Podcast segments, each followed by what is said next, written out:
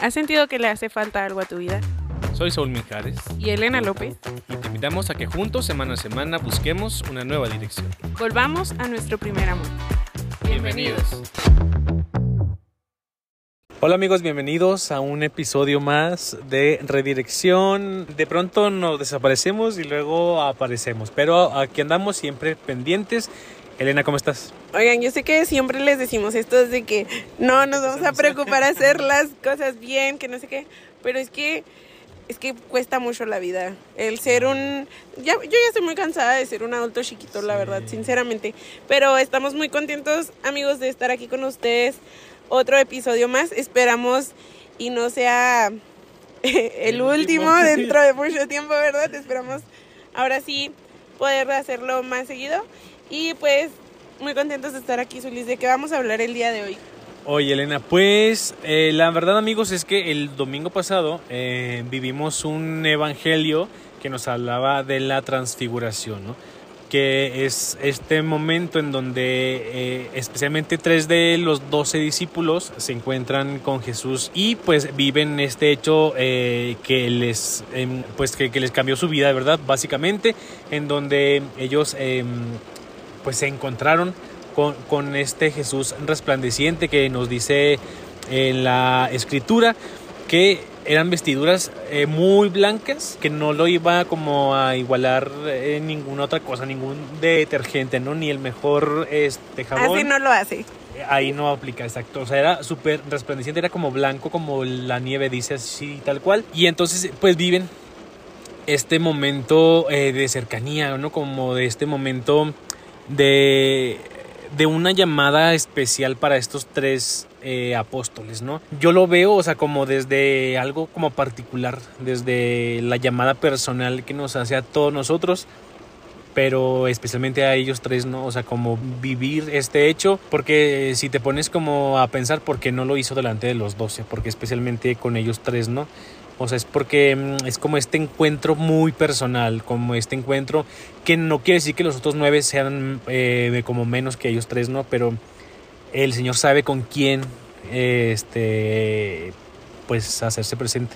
Quizás hasta quienes necesitaban ese Ajá, encuentro, ¿no? Porque, o sea, a mí me resuena mucho la persona de Pedro. Sí, O sea, exacto. y lo, lo llevó, ¿sabes? O sea, y, y quizás nosotros pudiéramos pensar de que, ay, Pedro era su favorito y Ajá. lo negó tres veces y lo que quieran, pero quizá el Señor hizo este llamado porque realmente eran quienes lo necesitaban, ¿no? Quizá dentro de, de este, de por qué no los doce, quizás estos doce no necesitaban realmente ese encuentro Sí. y quizás pues estos tres apóstoles a los que el Señor les dijo que pues los invitó a subir, ¿no? A orar, este eran quienes necesitaban. Y la verdad es que es eso, Zulis. O sea, el Señor sabe quién es el que necesita Sí. de ese llamado.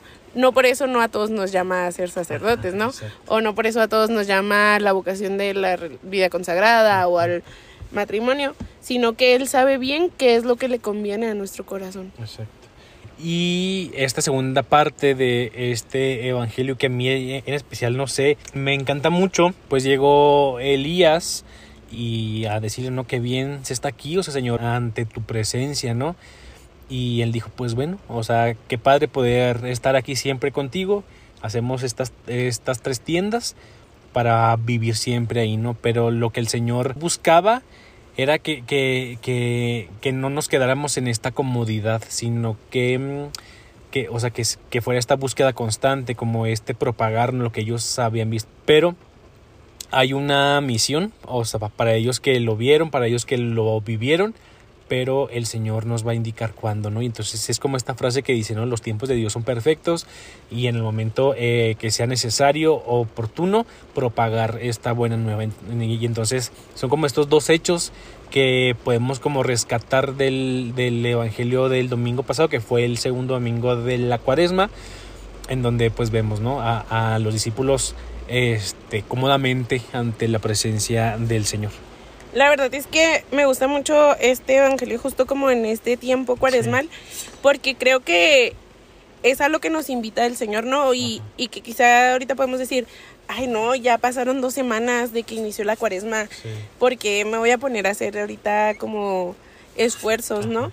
Pero realmente siento yo que es el Señor invitándonos de nuevo de que, oye, no es tarde quizá. Sí. Ya iniciaron estos 40 días, pero estos 40 días son ese proceso, es ese camino, es ese, pues sí, ese espacio en el que vamos decidiendo. Y realmente siento que si no iniciamos como desde el 14 de febrero, que fue miércoles de ceniza, bueno, en este año, ¿verdad? No sé si cuando Sí. nos estén escuchando, este, pero siento que si justo no iniciamos este día, eh, es parte de nuestro camino, ¿no? Sí. Y que, que no debemos de dejar de caer el ánimo como de que, ay no, pues no inicié cuando inició con el miércoles de ceniza. No, ya no hago nada y vemos calmita. con más calmita el próximo año, veo qué le digo al Señor, ¿no? Sino que es este camino que, que nos va diciendo, ¿no?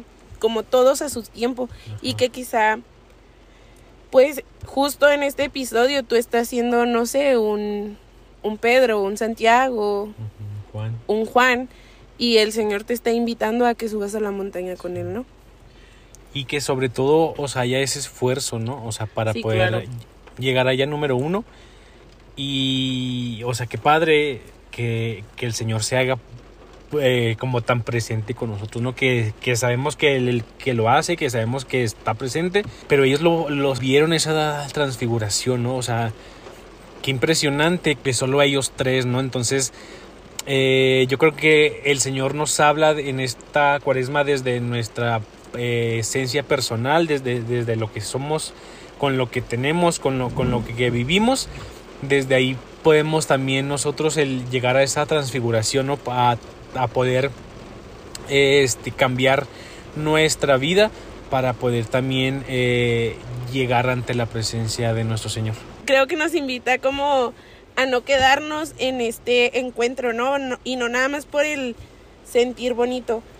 Ajá. Siento que muchas veces orillamos nuestra fe a, a un mero sentimentalismo y no va más allá, ¿no? Porque pudiéramos ser Pedro y decir, Señor, que, bien se está aquí, no, hagamos tres chozas. Ajá. Pero el Señor sí nos dice que, oye, mijito, pues no es como de que nada más te quedes ahí en tu Sí. zona de comodidad. Sí que chido que me viste, pero órale, tenemos cosas que hacer juntos, ¿no? Ajá.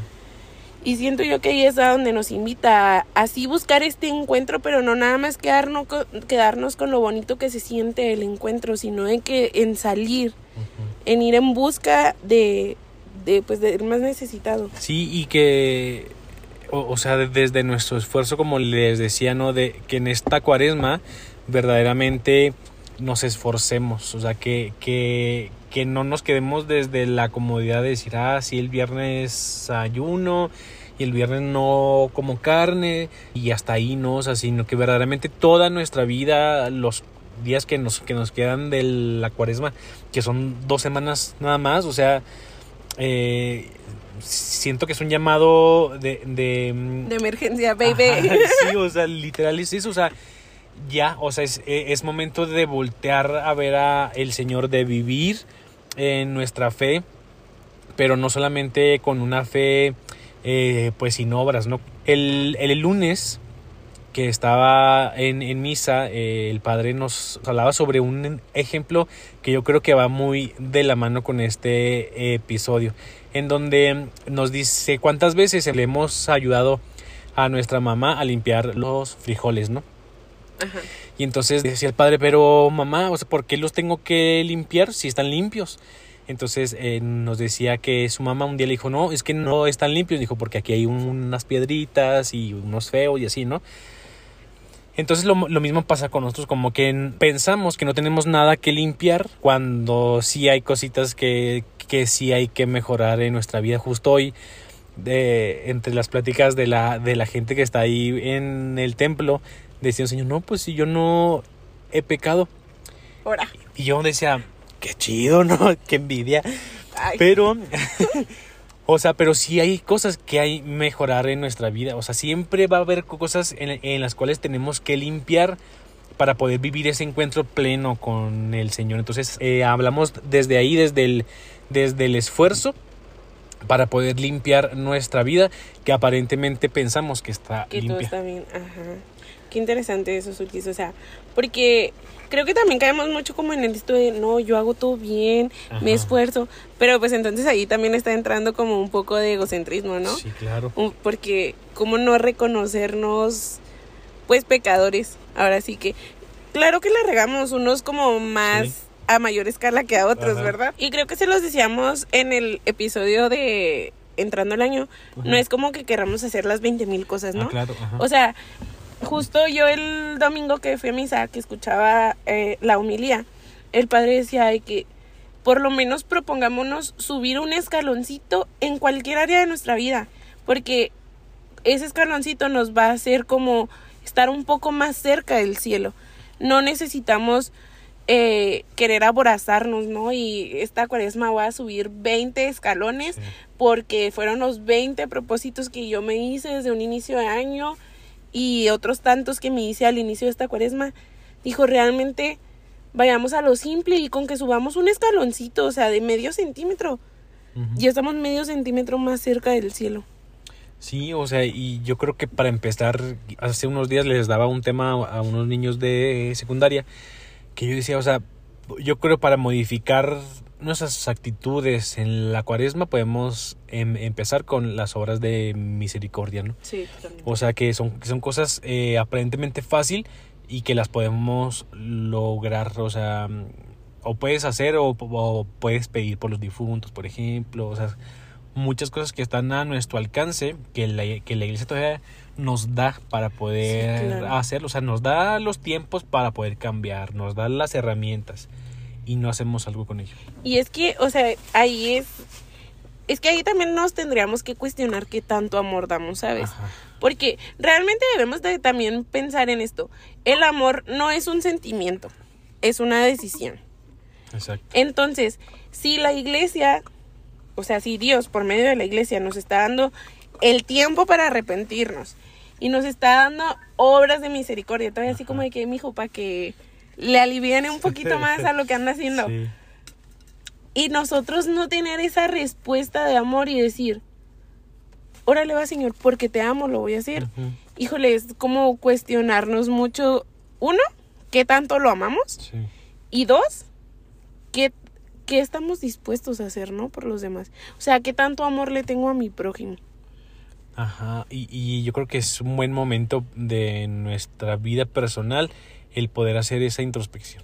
O sea, desde dónde estamos parados, si ya nos hemos estancado en esta tienda y si ya tenemos muchísimos años en esta tienda porque estamos aparentemente a gusto o ya hemos salido de ahí. O sea, porque o sea, porque es muy fácil, ¿no? Es muy fácil decir, ah, sí, Dios te amo, dentro de un templo, dentro de, de las iglesias, ¿no? Pero ponerlo en práctica en tu vida, en el trabajo, en la escuela, es cuando... Cuesta. es- ah, cuando cuesta, ¿no? Y, y es ahí el verdadero reto, porque el Señor bien dijo, o sea, bien pudo haber dicho como que, nada, pues nos quedamos aquí.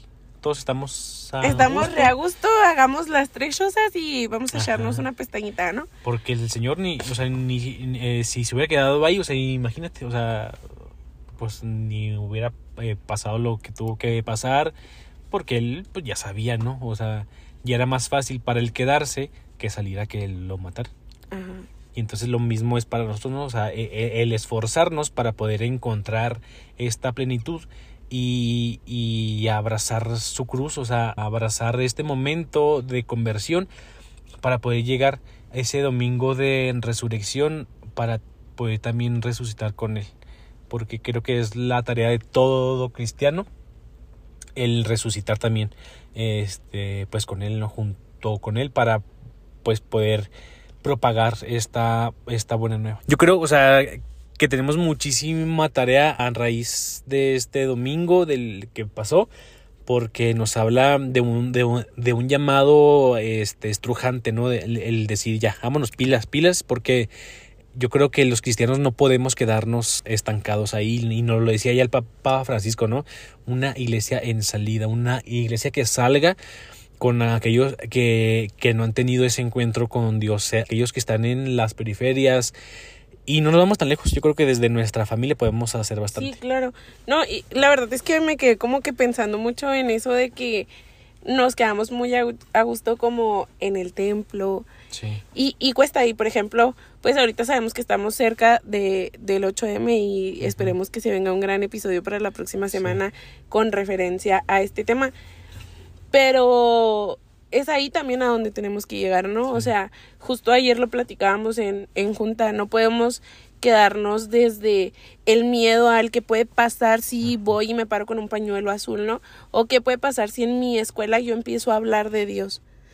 Porque Sí. me van a señalar, porque me van a decir, porque hay la persinada esta, Ajá. la mocha.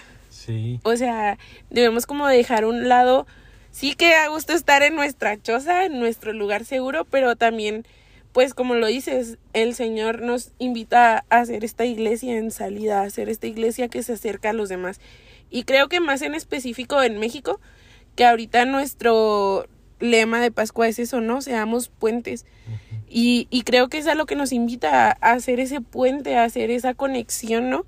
Realmente creo que también esto ya es como muy choteado, pero ¿cuántas veces no hemos escuchado el... Eres la única persona que, o sea, que puede tocar a la otra persona y que seas la única que le hable de Dios. Sí. Entonces ahí también como es como este, esta introspección de ver qué estamos haciendo, estoy dando testimonio, por dónde me ando equivocando, porque pues también no está chido como estar dentro de la iglesia y andarla pues llegando. Y pienso yo que se vale de vez en cuando volver, ¿no? A, a esa, ¿A esa tienda. choza? Sí, ajá, claro. Pero no se vale quedarnos ahí. Se vale volver cada ocho días, si quieren todos los días, Sí. un ratito, a misa, una hora, Ajá. a un ratito con el Señor, pero también a salir. Sí. Sí, o sea, porque qué padre también poder, o sea, que él nos recargue el- las pilas, ¿no? Y poder vivir ese encuentro con él personalmente. Pero no se vale quedarnos estancados, ¿no? Porque dicen que el agua estancada después huele feo. Y después vamos a oler feo. Justo, justo, justo en misa eso decían el domingo, ¿no? Y tenemos un claro ejemplo, o sea, pongan un jarrón con flores y al Sí, tercer sí. día está podrido y huele mal. No querramos ser esos cristianos que huelen mal. Sí, y, y ver desde nuestro servicio, si tú eres servidor, esos que tienen años en las iglesias, Chécate a ver si no eres el que hueles mal, ¿eh? Ajá, exacto. O, o sea, porque yo lo, yo lo veo, ¿no? O sea, con las viejitas que van, por ejemplo, a la misa o así. Oye. Y no cuestiono, o sea, porque digo, qué padre, porque, o sea, hay gente muy piadosa, ¿no? Pero, o sea, ¿cuántas de esas personas lo que viven en la, en la iglesia lo ponen en práctica, ¿no? Porque, pues, para ellas es mucho mejor pasar tiempo en la iglesia que con su que familia. con su familia. O sea, es bien difícil. eh, como un pequeño paréntesis, un día me tocó ver, bueno, escuchar que un señor decía, o sea, que, que lo recogiera el señor. O sea, le dijo ya, recógeme. O sea, ya llévame contigo. Ay. Y entonces lo piensas y, o sea, ay, me- o sea, a mí me estremece, el, o sea, el escuchar a una persona mayor y decir, ya, señor, llévame contigo. O sea, y te pones a pensar todo lo que viven las, las personas que, que, que, que viven ahí, ¿no? Pero qué mal que no pueden encontrar como su lugar en su familia. Y creo que también debemos de ser conscientes en que yo espero que si alguien no católico o no tan practicante de, de la religión que profesamos, este, nos escuche, déjese enamorar. O sea, muchas veces es como de que no, no, yo no creo en eso y no quieras venirme a, a imponer tus ideas y de, de, de. escuche. Sí. O sea, y más, siento yo, si son viejitos. O sea, yo últimamente pienso mucho en qué tanto tiempo le ha de quedar, ¿no? Sí. Y que mejor que hacerle como que sus últimos días sean buenos. Sí, y, y la verdad que lo que se vive con el Señor, eh, no, o sea, no se vive en otro, en otro lugar. No. O sea, lo que te da el Señor, lo que La vives, paz. la paz, la plenitud, no te lo va a dar ninguna otra religión, eh, ni otras cosas, eh, ni el universo, ni las energías energía. y esas cosas. La verdad es que yo a veces somos muy fáciles de poder llevar, ¿no? Pero, pero qué padre que, que también nos dejemos llevar por el Señor y por lo que Él quiere, que quiere lo mejor para nosotros. O sea, el, el Señor no va a buscar algo para fregarnos. El Señor no va a buscar sembrar el miedo, decir, ah, tú pecador, para nada. O sea, eh, son decisiones que nos van a llevar hacia Él para poder encontrar esta plenitud. Y que volvemos a lo mismo, esta plenitud que Él solo da. Exacto. Y, y, y creo que esto ya lo habíamos dicho en un episodio, ¿no? Pero el Señor es nuestro Padre. Y, y creo yo que ningún padre busca algún mal para un hijo. Exacto. Entonces, dejémonos guiar, dejémonos amar por el Señor y para que se pueda hacer su voluntad. Sí, y qué padre que esta cuaresma esa también sea una de nuestras metas, ¿no? El dejarnos llevar, el dejarnos conquistar por el Señor que, que, quiere llenar nuestro corazón y que nos dejemos de tantas cosas, nos dejemos de muchos rodeos para poder encontrarlo a Él, a Él el que, el que es el príncipe de paz. Sí, totalmente, el que sana, el que libera, el que ama completamente, ¿no? Entonces, qué chido que, que esta cuaresma nos demos la oportunidad de, de estar con el Señor, de, de que ahora sí sane lo que está mal dentro de nosotros o con nosotros mismos, este, para poder tener ese encuentro y poder resucitar junto con Él. Exacto. Pues qué padre, o sea, porque yo creo que es mucha la tarea y esperemos que lo podamos lograr. Este, yo creo para empezar desde nosotros, o sea, de nosotros, nosotros dos, este, qué chido. Y ojalá que, que, que les deje algo, por lo menos este episodio, para que lo puedan poner en práctica durante estas dos semanas que nos quedan ya de la cuaresma. Que ya se nos fue. O sea, estamos a, a días de que sea ya el domingo de Ramos pero nunca vamos tarde, como lo decíamos en el episodio. Sí, nunca vamos tarde, el Señor nos está dando el tiempo y que mejor con este Evangelio nos está diciendo, te estoy esperando. Sí. Oye, pues qué padre, La verdad es que se extraña mucho el tener episodios, pero en verdad, como ya decía Elena, o sea, no es que no es que sea muy a propósito, en verdad las ocupaciones nos llevan, nos llevan eh, a un lugar en donde a veces no, no nos da los días para poder grabar, o sea, pero... Yo quisiera que la semana tuviera ocho días, amigos, nomás para poder grabar, porque es muy difícil y es como hasta frustrante, porque sabemos que tenemos, quizá ustedes no lo ven así, pero para nosotros es como un compromiso.